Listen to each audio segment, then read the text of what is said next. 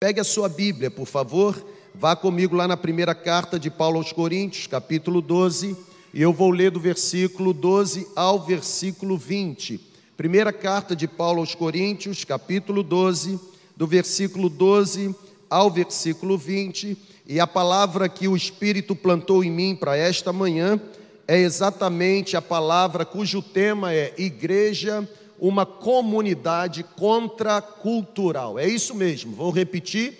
E se você tem o costume de escrever, está aí o tema para você, ok? Igreja, uma comunidade contracultural. Vou ler o texto, um texto em que Paulo fala acerca da igreja, utilizando-se de uma metáfora ou utilizando-se de uma analogia. Eu peço que você preste muita atenção na leitura destes versículos. A Bíblia diz assim: ora, assim como o corpo é uma unidade, embora tenha muitos membros, assim também, ah, e todos os membros, mesmo sendo muitos, formam um só corpo, assim também com respeito a Cristo Jesus. Pois em um só corpo todos nós fomos batizados em um único Espírito, quer judeus, quer gregos, quer escravos, quer livres e a todos nós foi dado beber de um único espírito. O corpo não é feito de um só membro, o corpo é formado de muitos membros. Se o pé disser, porque não sou mão, não pertenço ao corpo, nem por isso deixa de fazer parte do corpo. E se o ouvido disser, e se o ouvido disser, porque não sou olho, não pertenço ao corpo, nem por isso deixa de fazer parte do corpo. Se todo o corpo fosse olho, onde estaria a audição? E se todo o corpo fosse ouvido, onde estaria o olfato? De fato, Deus dispôs cada um dos membros no corpo segundo a sua vontade. Se todos fossem um só membro, onde estaria o corpo? Assim, há muitos membros, mas somente um corpo. Assim, há muitos membros, mas somente uma igreja. Eu gosto, sinceramente, eu gosto da forma como o apóstolo Paulo descreve a igreja. Aqui, principalmente nesse texto, a imagem fantástica do apóstolo Paulo sobre a igreja me impressiona. Por quê? Porque Paulo ele fala a respeito da igreja como uma comunidade como um corpo que, apesar de ter vários membros, todos os membros são bem ajustados para cumprir a finalidade do próprio corpo. Paulo está utilizando nesse texto a analogia do corpo humano. É por isso que ele diz: porque não sou olho, será que não tenho necessidade, ou não me sinto membro, ou não me sinto conectado ao corpo? Paulo está se utilizando de uma analogia do corpo humano e ele faz isso para resolver uma questão que havia surgido na igreja de Corinto. Nós sabemos, porque nós lemos a Bíblia, que a igreja de Corinto, apesar de ser uma igreja, era extremamente carnal. Existia muita divisão. Lá no início do livro ou da carta de Paulo aos Coríntios, a Bíblia diz no capítulo 3 que alguns naquela igreja se intitulavam discípulos de Paulo outros se diziam discípulos de Apolo, e Paulo, então, olhando aquele partidarismo, aquela facção, aquela disputa por influência, por poder, por personalidade, Paulo ele traz o discurso da unidade, dizendo: ah, quem foi Paulo, quem foi Apolo, um planta, outro rega, mas somente um pode dar o crescimento, que é Jesus, o Senhor da igreja. Para Paulo, todas as partes do corpo são extremamente importantes. É por isso que no texto Paulo está dizendo: a mão não pode declarar sua independência e anunciar que não necessita do serviço do olho ou do serviço do pé. Isso seria um grande absurdo no contexto do corpo. Gente, do mesmo modo, a igreja de Jesus, como um corpo espiritual de Cristo, jamais poderá viver sem o envolvimento de todos os membros. Nós somos muitos, mas, embora sendo muitos, somos membros de um único corpo. O único corpo bem ajustado, com uma única cabeça.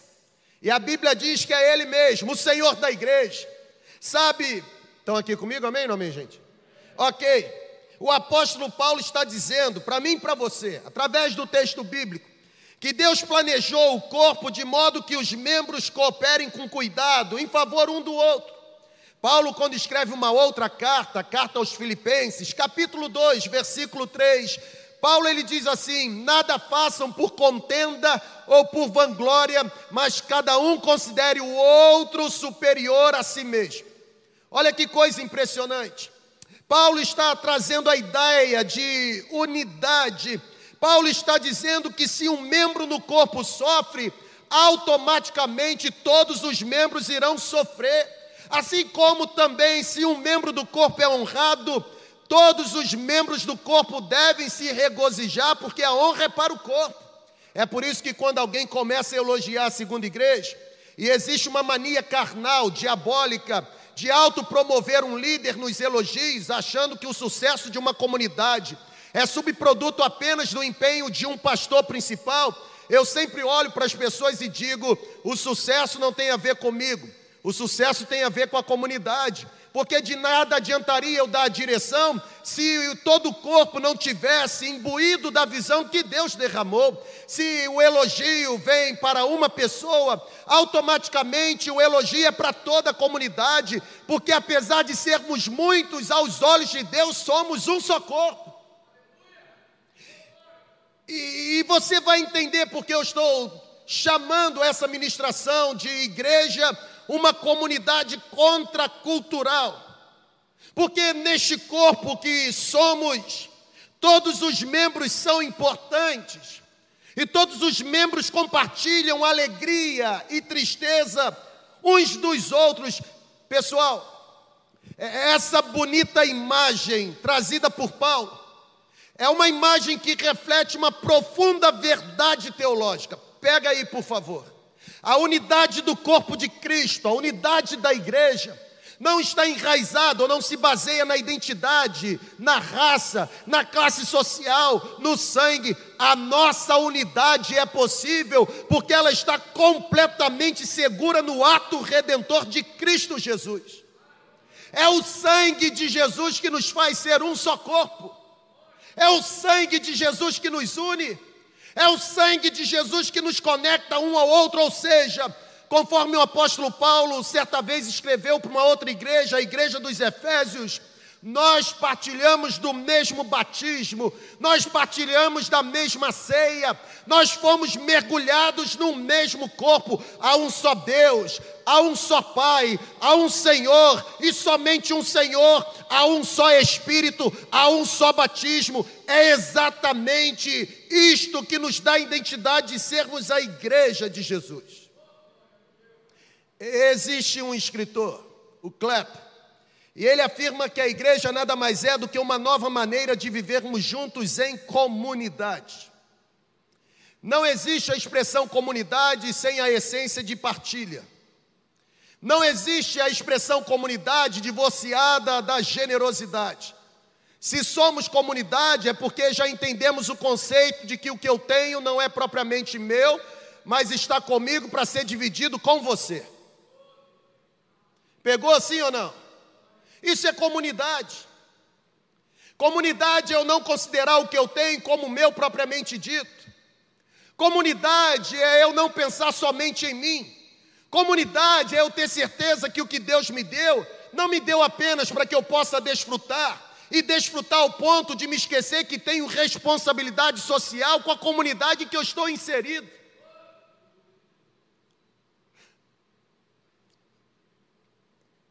Uma comunidade chamada igreja tem que ser uma comunidade onde existe amor ou distribuição de amor diário. Uma comunidade chamada igreja tem que ser uma comunidade onde não existe divisão entre rico e pobre, intelectual e analfabeto. É por isso que a igreja é uma comunidade contracultural, porque a cultura desse tempo faz distinção. A cultura desse tempo eleva os mais brilhantes e menospreza os menos favorecidos.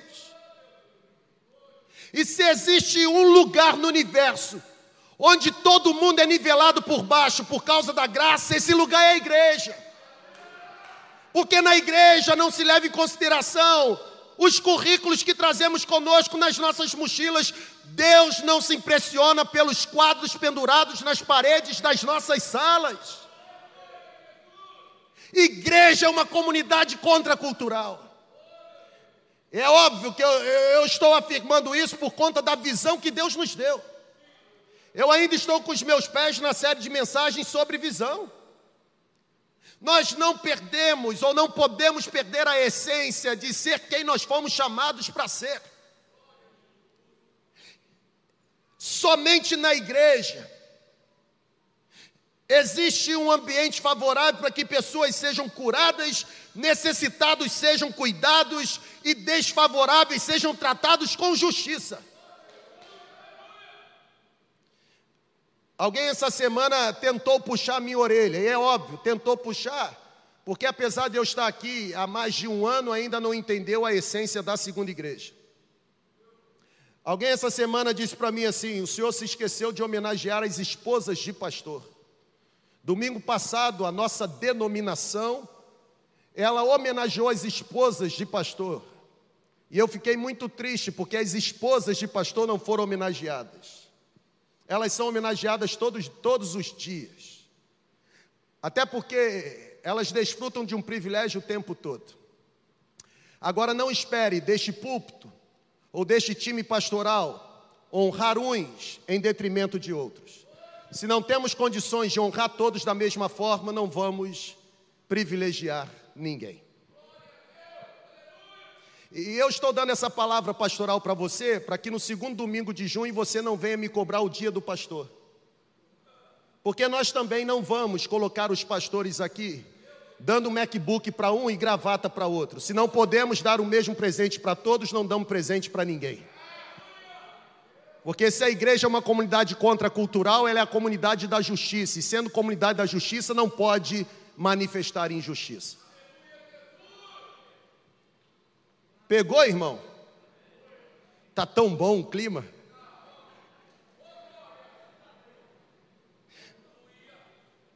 A cultura da nossa sociedade está gravemente doente. É uma cultura que valoriza o ter em detrimento do ser. Não importa se você tem caráter, importa o que você traz com você para oferecer. E o problema da cultura está doente é que essa doença está contaminando a igreja. E aí as funções e cargos são distribuídos pelo que as pessoas têm e não pelo caráter que manifestam. Existe uma visão dada por Deus para nós. Somos uma comunidade contracultural. Ô irmão, reage aí.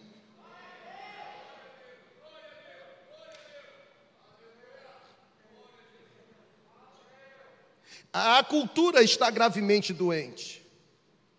Na verdade, o que está em voga atualmente é o evangelho da satisfação pessoal. Deve prevalecer a minha vontade e a minha visão da igreja. Mas quem foi que disse para você que a igreja é sua? Só pode ter dito Satanás, porque o objetivo dele é esse mesmo: deturpar a visão celestial, para que você se perca nos propósitos que Deus tem para você. Igreja não é minha, igreja não é sua, igreja é dele. Sabe, gente, a busca pela satisfação pessoal, que é uma doença grave da cultura de hoje, da cultura odierna, esse hedonismo, essa busca desenfreada pelo bel prazer, tem que acontecer do jeito que eu acho que tem que acontecer, e quando não acontece da minha forma, não serve. Isso coloca em xeque o conceito de comunidade. Porque no conceito de comunidade ninguém deve buscar o seu próprio interesse, mas deve se oferecer para o outro. Ontem, por exemplo, a Aline precisou ir ao Rio de Janeiro por uma questão familiar, pessoal. Eu tinha um compromisso à noite na primeira igreja batista de Goitacazes. E eu não tinha como ir. E não tinha mesmo como ir. Na verdade, eu até teria como ir.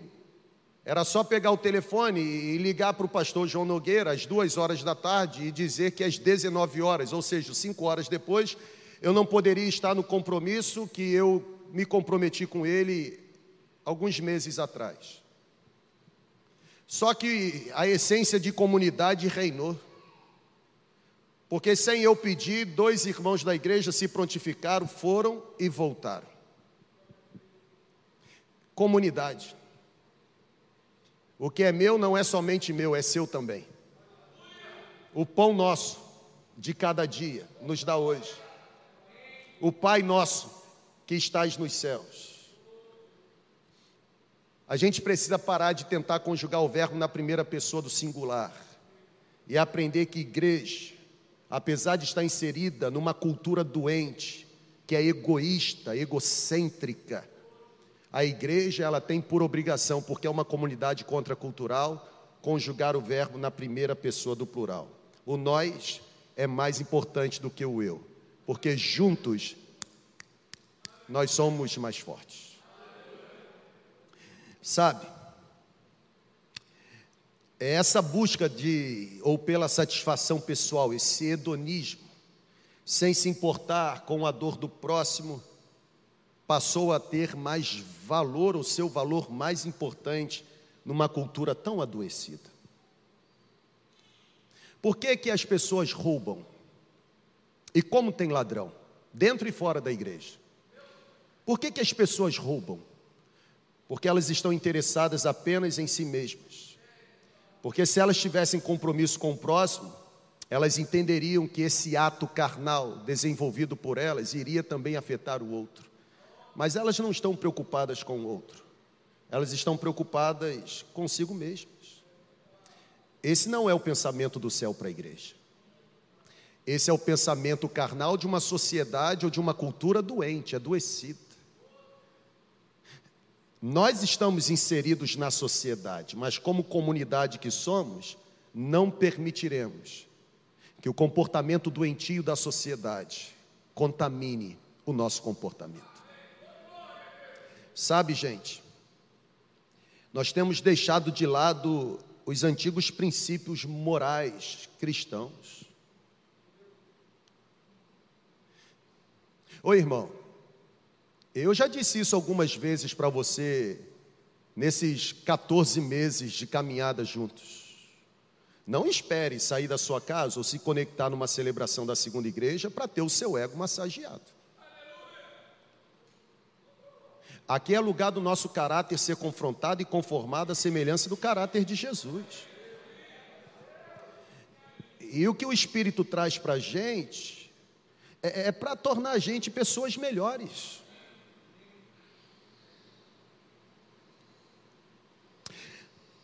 Nós estamos abandonando os princípios morais cristãos. Na verdade, eu não sei como Como ainda usamos essa expressão? Somos cristãos. Nós estamos sendo tragados pela forma sedutora de uma cultura doente.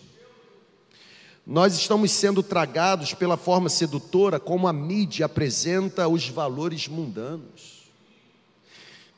Vive-se o tempo de uma profunda promiscuidade.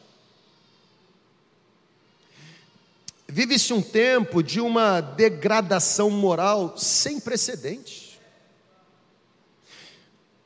O tempo em que os cristãos afirmam com os lábios que Jesus é Senhor, mas um tempo também em que os cristãos, com as suas atitudes, demonstram deslealdade ao Senhor da igreja e completamente lealdade ao dinheiro, ao sexo, à fama, à ganância, à corrupção, à desonestidade, coisas materialistas.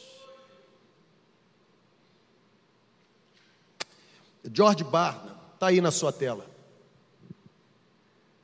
George Barna certa vez disse: se os cristãos não vivem o que pregam, a mensagem anunciada por estes cristãos se torna uma farsa.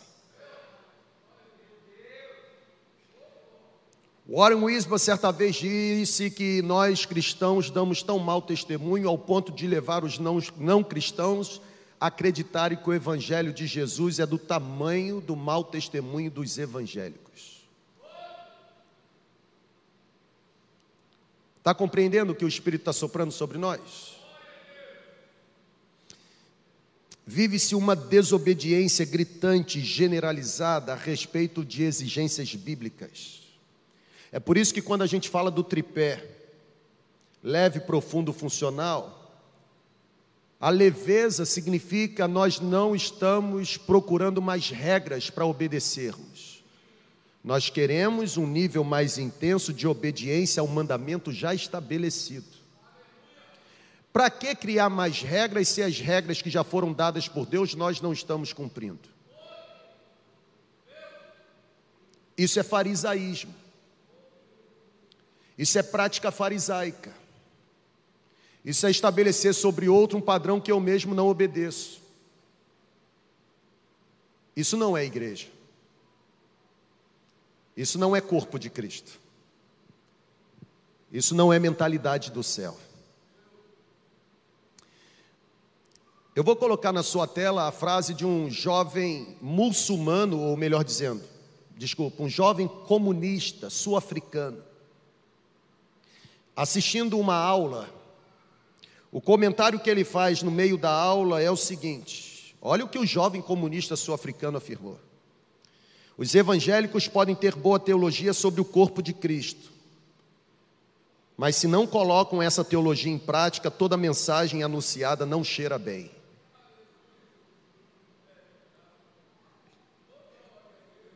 Irmão, que manhã, sabe? Dá vontade de sair correndo daqui. É disso que eu gosto, irmão. É de profundidade. Se Paulo diz que nós temos a fragrância, sabe? Produzimos o aroma perfeito de Cristo, isso só é possível se discurso for conectado à prática. Discurso sem prática se torna discurso moralista, e discurso moralista é feito por hipócrita. E igreja não é lugar de atores de teatro, representando uma personagem que nunca foram. Igreja é lugar onde a gente tira o verniz espiritual. Igreja é lugar onde a gente tira o véu. Igreja é lugar onde a gente tira a toga sacerdotal e se mostra como a gente é.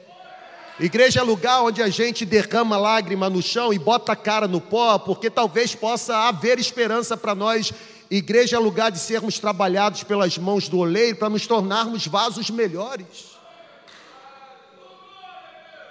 Num tempo em que a aparência é tão idolatrada e tão ovacionada, a igreja é uma comunidade contracultural, porque na igreja a aparência não vale de nada. Já dizia o Peter num livro que eu tenho na minha biblioteca. E ele diz o seguinte: todo evangelismo no mundo feito por uma igreja que não é santa e não é reta, não valerá uma montanha de feijão em se tratando de poder para transformar pessoas. A pergunta que eu faço é: se somos uma comunidade contracultural, ou se estamos pelo Senhor da igreja numa sociedade tão adoecida, tão corrupta e corruptível, tão nojenta. Antes de começar a celebração, eu estava ali com algumas jovens que ministram aqui em cima, e eu estava olhando para elas e dizendo para elas: a minha oração é que vocês não percam a esperança no Brasil. Falei para elas ali agora. Porque ontem saiu uma matéria, e, e, essa matéria foi amplamente divulgada em um dos canais midiáticos tão acessados dizendo que agora o interesse dos pais, por causa dos últimos acontecimentos envolvendo o nosso país, o interesse dos pais favorecidos é que os filhos saiam rapidamente do país. E eu estava dizendo para elas, eu estou orando para vocês, jovens, não desistirem do nosso país, porque se existe uma voz gritando no mundo, essa voz está gritando por receber o avivamento que está surgindo no Brasil. O Brasil hoje é a voz profética para as nações, irmãos. É no Brasil onde estão plantadas as igrejas mais fervorosas do universo. É no Brasil onde estão plantadas as igrejas que estão desfrutando de uma visitação sobrenatural.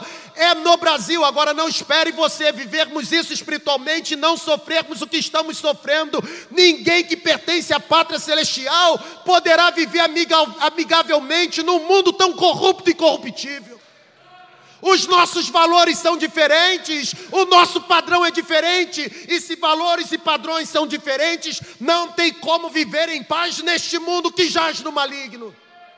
Agora a pergunta é: estamos aqui para que finalidade? Somos uma comunidade contracultural para quê? Para nos tornarmos iguais ou para de alguma forma influenciarmos positivamente? Não podemos continuar sendo conhecidos pelos escândalos envolvendo os pastores e líderes de igreja. Precisamos ser conhecidos pelo impacto positivo que provocamos na sociedade.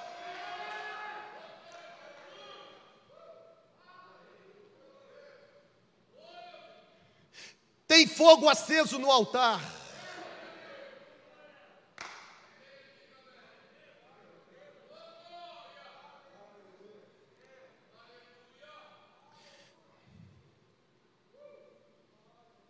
Não se iluda.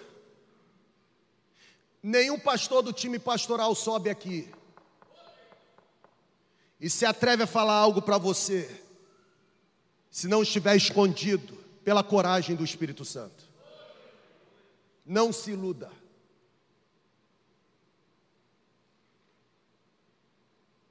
Nós somos uma comunidade contracultural. Coloque isso na sua cabeça.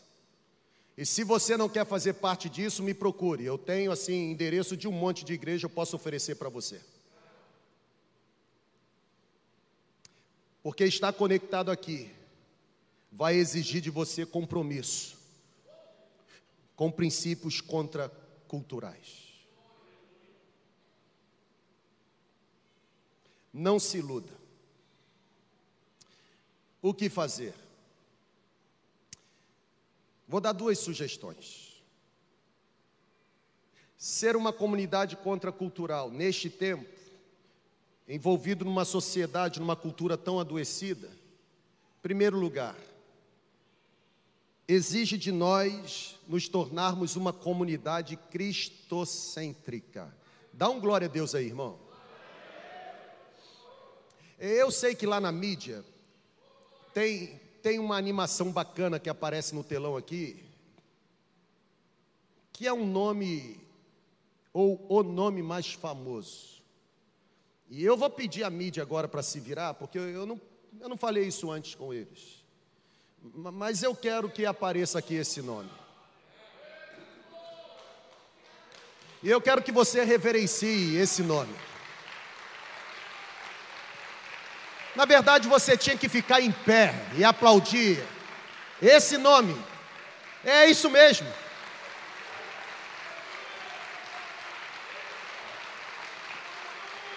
É um tributo de honra.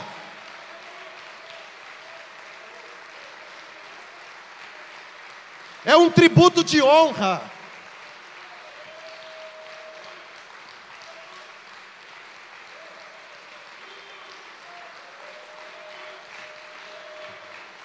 Ele é o mais importante entre nós.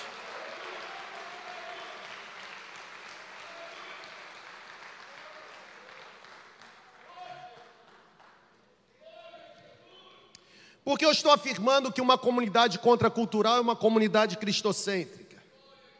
E, e, quando eu falo de sermos uma comunidade cristocêntrica, eu falo sobre a importância de Jesus ser a pessoa mais importante entre nós.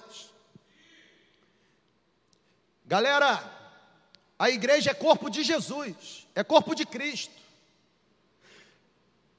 A Bíblia diz no texto que nós lemos que ele é o cabeça de todo corpo, ou ele é a cabeça de todo corpo. E é nele que todo o corpo se torna bem ajustado.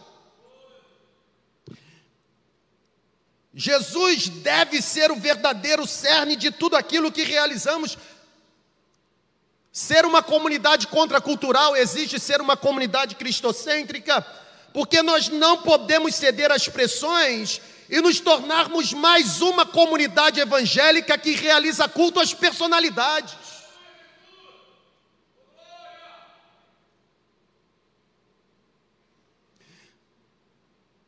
Eu nunca vi um tempo em que o homem fosse tão menos idólatra. Em contrapartida, nunca vi um tempo em que o homem fosse tão idolatrado.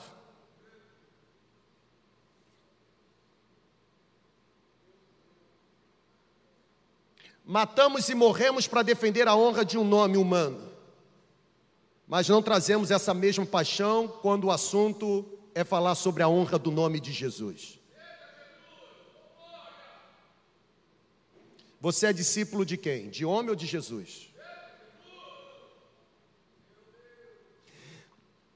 Quando eu leio a Bíblia, principalmente o texto abordado,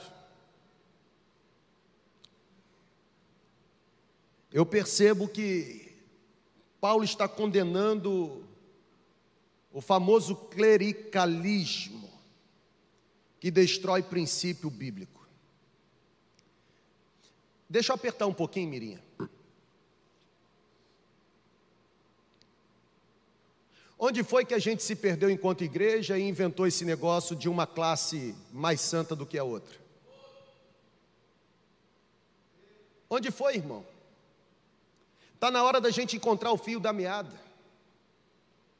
Onde foi que a gente se perdeu ao ponto de acreditar que eu tenho que me vestir diferente dos demais para provar que eu sou superior? Onde foi isso? Onde foi? Onde foi que a gente se perdeu ao ponto de colocar cadeiras especiais para pessoas consideradas especiais? Onde foi, irmão? Onde foi? Isso é clericalismo, e clericalismo não é evangelho do nosso Senhor e Salvador Jesus Cristo. Porque clericalismo eleva o eu, e o evangelho do nosso Senhor e Salvador Jesus Cristo destrona o eu. No clericalismo tem classes especiais.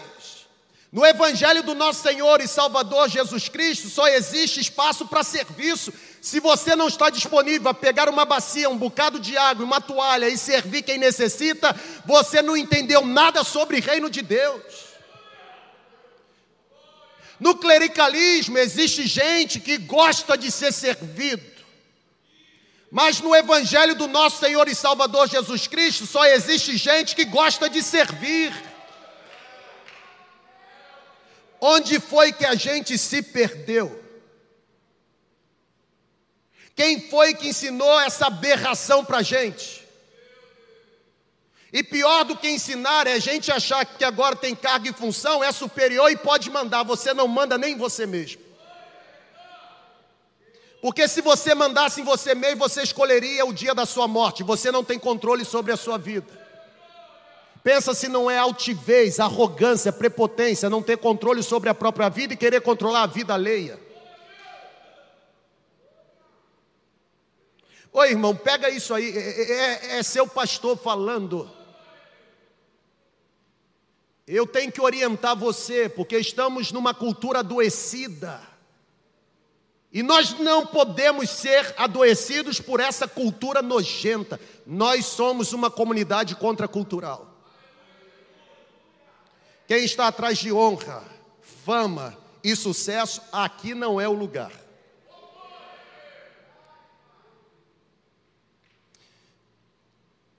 Todos os membros do time pastoral são orientados por mim. Quando forem perguntados, responderem da seguinte forma: Eu sou um dos pastores na segunda igreja.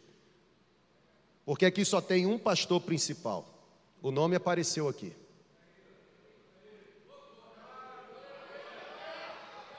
Nós precisamos ser uma comunidade cristocêntrica. Está na hora da gente descer um pouquinho e se revestir de um bocado de humildade e devolver para Ele a glória que só pode ser dele.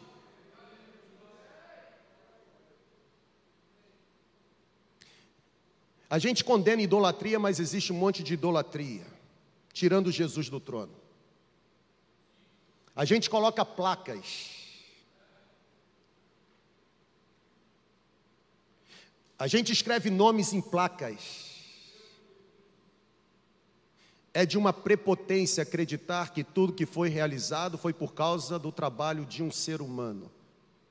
O que é realizado é por causa da intervenção sobrenatural do poder de Jesus. Para com isso. Onde foi que a gente se perdeu? Acabou a lua de mel, irmão. Onde foi que a gente se perdeu? Nós somos uma comunidade cristocêntrica. Se tem um nome, tem que ser o nome dele. E somente o nome dele.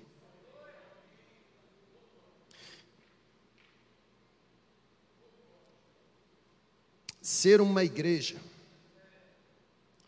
contracultural nesse tempo é ser uma comunidade consciente de que nenhum líder religioso, por mais capacitado que seja, por mais carismático que se torne, nenhum líder religioso pode se tornar o centro das atenções ou a motivação principal. Não pode. Não pode. Estão entendendo? Eu não sei o que você está fazendo agora conectado na segunda igreja online, mas eu eu estou orando aqui para o seu sofá estar tá esquentando, sabe? Porque tem que pegar aqui e pegar aí.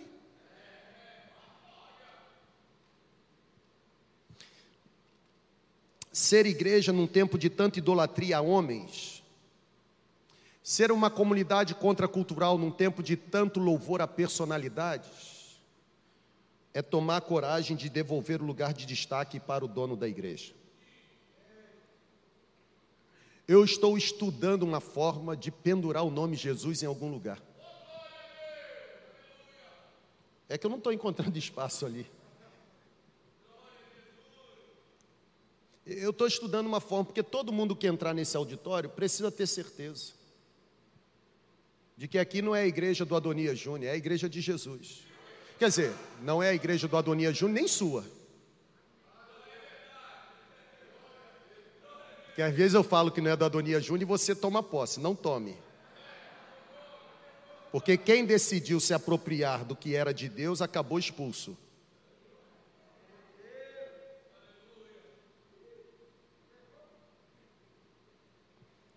Ser uma comunidade contracultural é ter em Deus coragem nesse tempo de devolver a glória para o dono da igreja.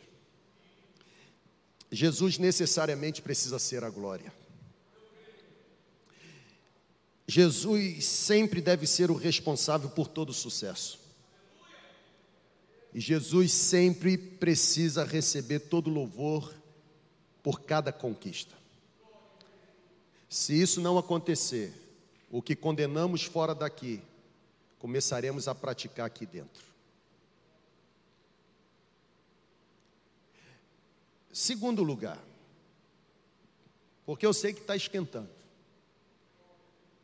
você está suando,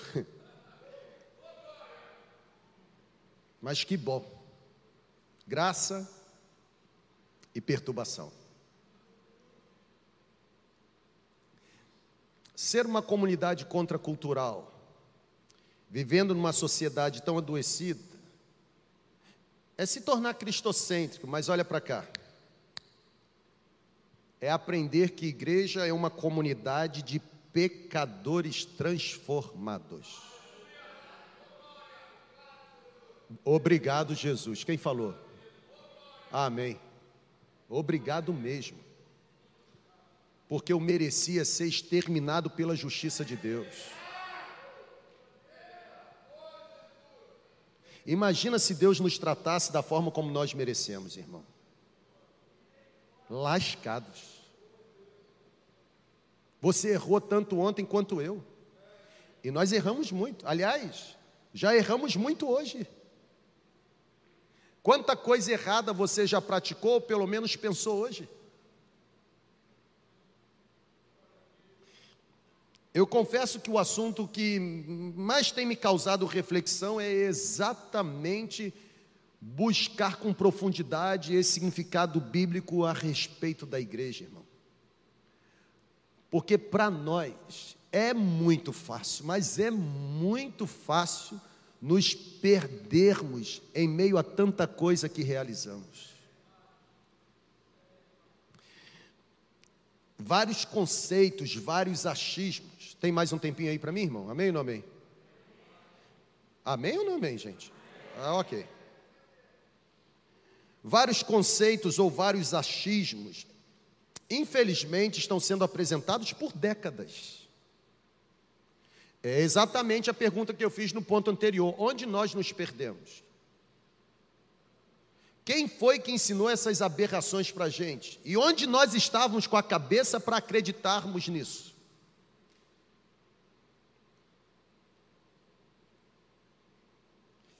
Quando eu leio a Bíblia, principalmente essa carta de Paulo aos Coríntios, capítulo 12, Eu consigo perceber que o que for escrito pelo apóstolo Paulo aos cristãos de Corinto, e eu digo isso sem medo de errar. Quando Paulo está escrevendo, principalmente esse capítulo 12, preste atenção nisso, irmão, para você vibrar. Fica muito claro que quando o assunto é igreja, não importa se é homem ou mulher, não importa se é branco, negro ou amarelo, não importa se é criança, adolescente, jovem, adulto ou idoso, Paulo está dizendo: não interessa se é judeu ou se é grego, não interessa se é gentio, não interessa. Galera, quando o assunto é igreja, quando a gente considera a definição bíblica para a igreja, não importa se é rico, se é pobre, se é miserável, se é pós-doutor, se é analfabeto, não importa se foi em algum momento um desigrejado ou um desviado, não importa quando o assunto é igreja, se é de origem judaica, muçulmana, budista, espírita, cristã. Quando o assunto é igreja, não importa se é um notável santo ou se é um notável pecador, não importa se foi um ateu, confesso, ou se foi um ferrenho agnóstico, não importa. Quando o assunto é igreja, o que importa mesmo é se você é um pecador arrependido, alguém que foi mergulhado no novo nascimento e decidiu ter Jesus Cristo como Senhor e Salvador. Não tem a ver com uma regra a ser obedecida, tem a ver com uma decisão de transformação de vida. Igreja, biblicamente falando, se refere a homem pecador. Gente miserável como eu e você. Gente miserável que, apesar da miséria e mediocridade, decidiu abraçar completamente o Evangelho da cruz. Uma comunidade contracultural, uma comunidade que tem essa consciência. Igreja é lugar de pecadores transformados. A igreja sempre foi assim, gente. Igreja é lugar de gente que foi transportada do império das trevas para o reino do Filho do amor do Pai. Igreja é lugar de gente que saiu da inconsistência da areia para viver na solidez da rocha. Igreja é lugar de gente que decidiu sair da mentira e começar a habitar na verdade. Igreja é lugar de gente que tinha nariz empinado e agora passou a ter joelhos dobrados. Igreja é lugar de gente que decidiu transformar o caminho de morte pelo caminho da vida eterna. A igreja sempre será uma comunidade contracultural, porque a igreja sempre será uma comunidade ocupada por pecadores arrependidos. A cultura adoecida valoriza currículo que você tem. A igreja, se fosse valorizar currículo que nós trazemos, nós não faríamos parte da igreja, porque você pode se achar muito bom, mas nada que você traz com você dá a você o direito de se assentar nessa cadeira e se sentir membro do corpo de Cristo. O que faz você ser membro do corpo de Cristo não tem a ver com o seu currículo, tem a ver com a graça manifesta na cruz do Calvário. Você é um ex alguma coisa, como eu sou um ex alguma coisa. E não se ofenda. Tome esse tapa aí, irmão. É isso mesmo. Nenhum pastor falou isso para você, não teve coragem? Olha para cá. Você, assim como eu, nós somos ex alguma coisa. É isso mesmo. Olha para o lado aí. Diz para ele, seu ex.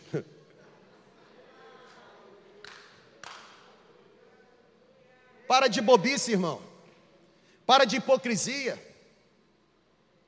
Para de infantilidade. Cresça. Você é um ex, assim como eu sou um ex.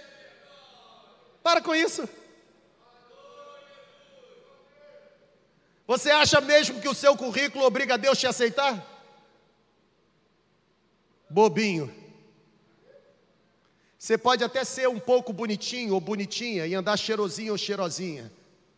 Mas o que faz você ser aceito é que o olhar da eternidade, antes de encontrar você, encontrou o sacrifício da cruz por você.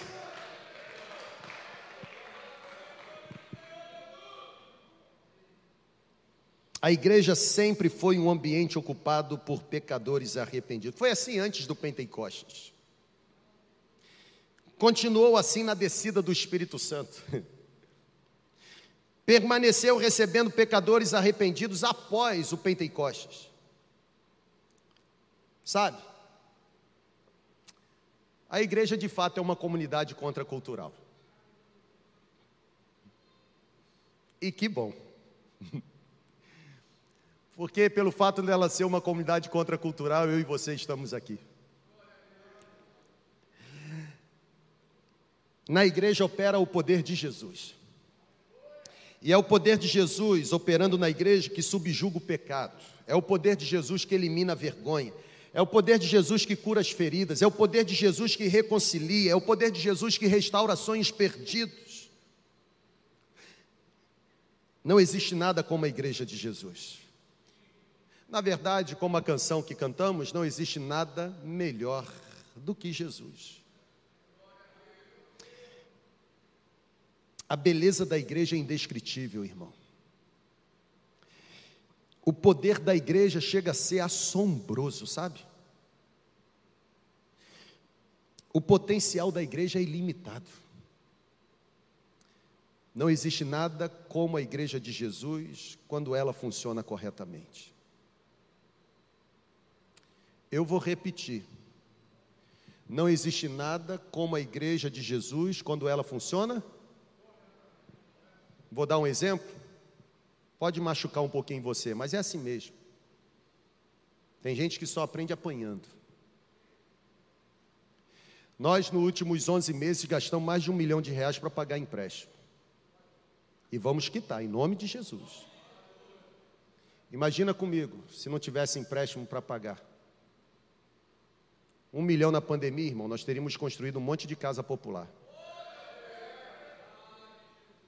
nós teríamos alimentado um monte de família. Porque só a igreja pode fazer isso, sem esperar alguma coisa em troca. Para onde nós estamos indo, pastor Clóvis? Enquanto missões na segunda igreja, nós estamos indo para o sertão. O nosso sonho é furar pelo menos 30 poços em um ano. Porque água para você pode ser alguma coisa, sabe, irrelevante. Mas para quem nunca viu água pura brotar da terra, água é ouro.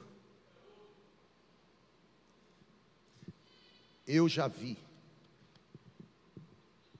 poço sendo furado no sertão, em que jorra água e o garotinho pega com lágrimas nos olhos com a mesma emoção que um filho seu pegaria, por exemplo, um McLanche feliz.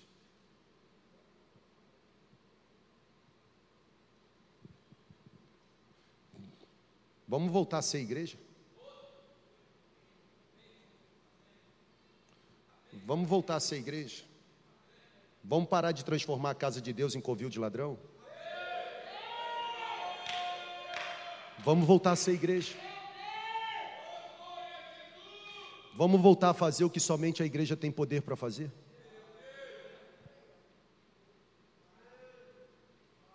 Vamos, irmão. Eu tô, estou tô fazendo um pedido. Vamos? Vamos, irmão. Vamos começar a usar os recursos para fazer o que Jesus faria? Vamos, irmão. Porque recurso tem, e muito. Se nós administrarmos erradamente ou equivocadamente, seremos cobrados.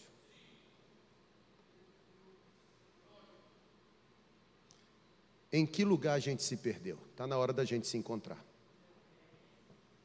Ano de profundidade. Para de blá blá blá.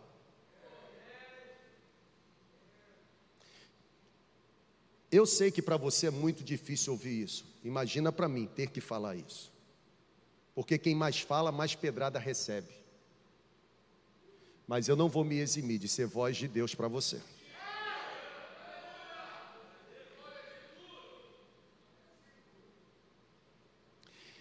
A Igreja de Jesus, nenhuma outra organização, instituição tem poder de confortar, tem poder de curar feridas na alma Nenhuma outra instituição pode fazer o que a Igreja de Jesus tem poder para fazer, oferecer a verdade para aqueles que estão confusos.